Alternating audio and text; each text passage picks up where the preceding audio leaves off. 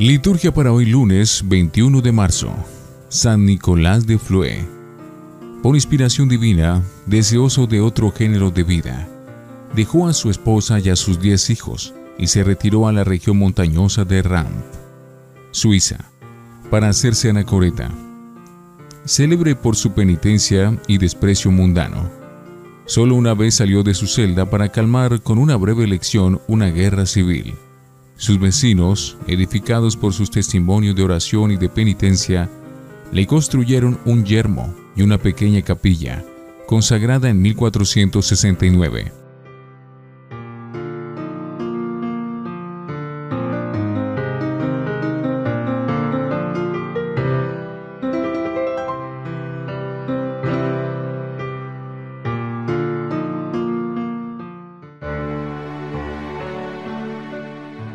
Antífona. Mi alma se consume y anhela los atrios del Señor. Mi corazón y mi carne se llenan de alegría por el Dios vivo. Oremos. Purifica, Señor, y protege siempre a tu iglesia con tu inagotable compasión.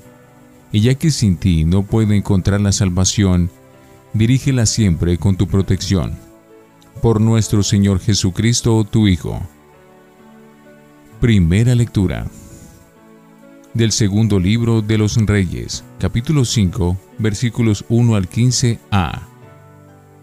En aquellos días, Naamán, el general del ejército de Siria, gozaba de la estima y el favor de su rey, pues por su medio había dado el Señor la victoria a Siria, pero este gran guerrero era leproso. Sucedió que una banda de sirios, en una de sus correrías, trajo cautiva a una jovencita, que pasó luego al servicio de la mujer de Naamán. Ella le dijo a su señora, Si mi señor fuera a ver al profeta que hay en Samaria, ciertamente él lo curaría de su lepra. Entonces fue Naamán a contarle al rey su señor. Esto y esto dice la muchacha israelita. El rey de Siria le respondió, Anda, pues, que yo te daré una carta para el rey de Israel. Naamán se puso en camino llevando de regalo diez barras de plata, seis mil monedas de oro, diez vestidos nuevos y una carta para el rey de Israel que decía, Al recibir esta, sabrás que te envío a mi siervo Naamán, para que lo cures de la lepra. Cuando el rey de Israel leyó la carta, rasgó sus vestiduras exclamando, ¿Soy yo acaso Dios capaz de dar vida o muerte para que éste me pida que cure a un hombre de su lepra? Es evidente que lo que anda buscando es un pretexto para hacerme la guerra. Cuando Eliseo, el hombre de Dios, se enteró de que el rey había rasgado sus vestiduras, le envió este recado. ¿Por qué rasgaste tus vestiduras? Envíamelo y sabrás que hay un profeta en Israel. Llegó pues Naamán con sus caballos y sus carrozas y se detuvo a la puerta de la casa de Eliseo. Este le mandó decir con un mensajero, Ve y báñate siete veces en el río Jordán, y tu carne quedará limpia. Naamán se alejó enojado diciendo, Yo había pensado que saldría en persona a mi encuentro, y que, invocando el nombre del Señor, su Dios, pasaría la mano sobre la parte enferma y me curaría de la lepra. ¿Acaso los ríos de Damasco, como el Habaná y el Farfar, no valen más que todas las aguas de Israel? ¿No podría bañarme en ellos y quedar limpio? Dio media vuelta y ya se marchaba furioso cuando sus criados se acercaron a él y le dijeron, Padre mío, si el profeta te hubiera mandado una cosa muy difícil, ciertamente la habrías hecho. ¿Cuánto más si solo te dijo que te bañaras y quedaras sano? Entonces Naamán bajó y se bañó siete veces en el Jordán, como lo había dicho el hombre de Dios, y su carne quedó limpia como la de un niño.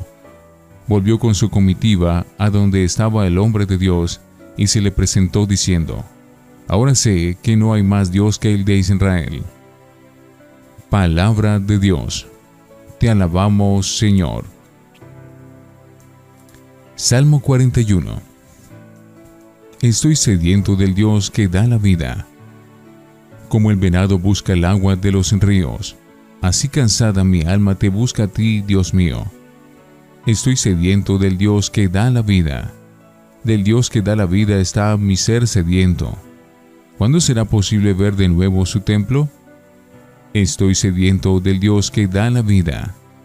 Envíame, Señor, tu luz y tu verdad, que ellas se conviertan en mi guía y hasta su monte santo me conduzcan, allí donde tú habitas. Estoy sediento del Dios que da la vida. Al altar del Señor me acercaré, al Dios que es mi alegría, y a mi Dios, el Señor, le daré gracias, al compás de la cítara. Estoy sediento del Dios que da la vida. Honor y gloria a ti, Señor Jesús. Confío en el Señor y en sus palabras, porque el Señor viene la misericordia y la redención. Honor y gloria a ti, Señor Jesús. Del Santo Evangelio según San Lucas, capítulo 4, versículos 24 al 30. En aquel tiempo, Jesús llegó a Nazaret, entró a la sinagoga y dijo al pueblo, Yo les aseguro que nadie es profeta en su tierra había ciertamente en Israel muchas viudas en los tiempos de Elías, cuando faltó la lluvia durante tres años y medio, y hubo un hambre terrible en todo el país. Sin embargo, a ninguna de ellas fue enviado Elías, sino a una viuda que vivía en Sarepta, ciudad de Sidón. Había muchos leprosos en Israel en tiempos del profeta Eliseo. Sin embargo, ninguno de ellos fue curado sino Naamán, que era de Siria. Al oír esto, todos los que estaban en la sinagoga se llenaron de ira, y levantándose, lo sacaron de la ciudad y lo llevaron hasta una barranca del monte, sobre el que estaba construida la ciudad, para despeñarlo. Pero él, pasando por en medio de ellos, se alejó de allí. Palabra del Señor. Gloria a ti, Señor Jesús. Oremos. Convierte, Señor, en sacramento de salvación los dones que te ofrecemos como expresión de nuestro servicio. Por Jesucristo nuestro Señor. Antífona. Alaben al Señor, naciones todas, porque es firme su misericordia con nosotros. Oración después de la comunión. Te rogamos, Señor, que la comunión en tu sacramento nos purifique y nos congregue en la unidad por Jesucristo nuestro Señor. Te pedimos, Señor, que protejas con tu diestra al pueblo suplicante, y una vez purificado, instruyelo bondadosamente, para que avance hacia los bienes futuros, ayudado por los consuelos presentes. Por Jesucristo nuestro Señor. Lección Divina. Oremos. Es justo darte gracias, Señor Dios nuestro, con todos los que participan del gozo de la buena nueva que Jesucristo tu Hijo y tu ungido vino a traernos.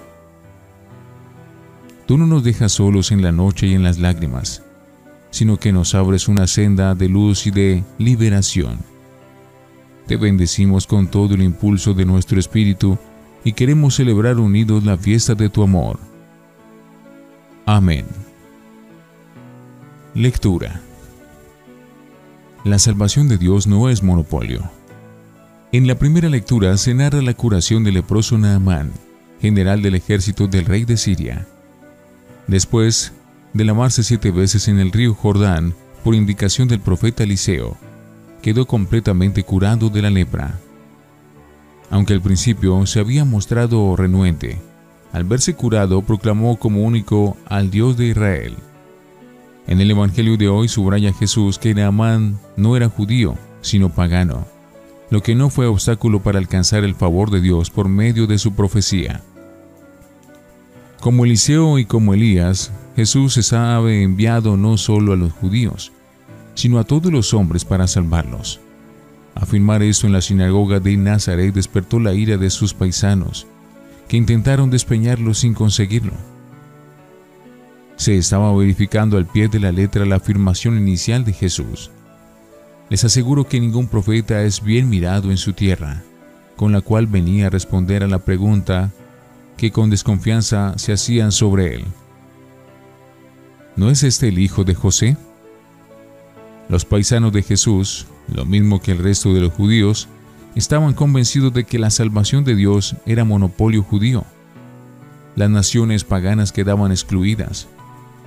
Dios era hebreo y solo hebreo, según ellos. Y Jesús viene a decirles que están equivocados, porque Dios tiene horizontes más amplios. La redención de Cristo es para todos los hombres y pueblos, razas y naciones. Si hubieran aprendido la lección de la historia, por ejemplo, la actuación de los profetas Elías y Eliseo con paganos como la viuda de Sarepta, el primero, y Naamán el sirio, el segundo, entenderían que Dios se da a todo hombre y mujer que busca el bien y la verdad con buena voluntad y absoluta honradez.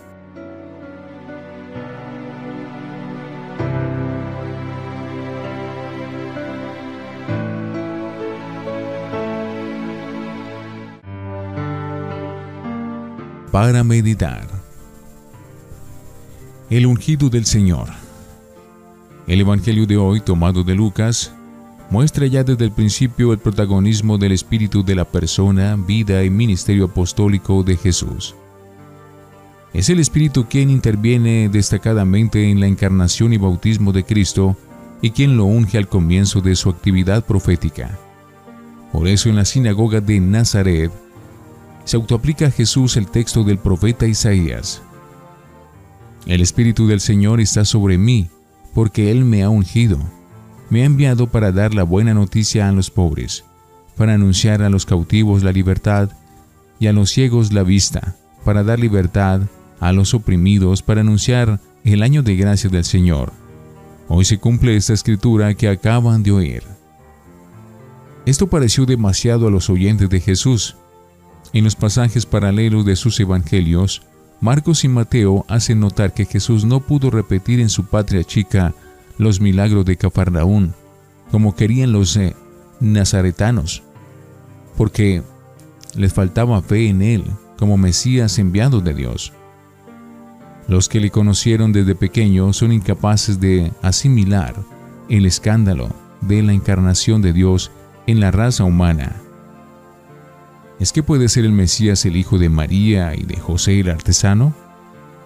Lucas adelanta ya al comienzo de la predicación de Cristo la suerte final del mismo. Rechazados él y su mensaje por el pueblo judío, su evangelio de salvación alcanzará a otros pueblos. Se inaugura así la misión entre los paganos o gentiles, tema querido de Lucas y que expondrá sobre todo en la segunda parte del libro de los Hechos. También nosotros, los cristianos, hemos sido ungidos por el Espíritu en el bautismo y la confirmación para testimoniar y secundar la misión liberadora de Cristo. El don del Espíritu no es tampoco monopolio de la jerarquía eclesiástica, como lo demuestran los textos paulinos sobre los carismas, entre los que el amor cristiano ostenta la primacía. Primera de Corintios 12, 13. Un mismo y único espíritu es el que anima la vida de la iglesia hacia adentro y hacia afuera de su proyección misionera. Reflexionemos. ¿De verdad nos sentimos elegidos por Dios para anunciar y difundir la salvación a todos los pueblos? ¿Cuál es nuestra actitud ante los profetas de hoy? Oremos. Sé tú, Señor, nuestro presente y nuestro futuro. Así la desesperanza no dominará a los que creemos en ti. Manténnos firmes en la fe y en la fidelidad, para que tus promesas se nos hagan realidad eterna. Amén.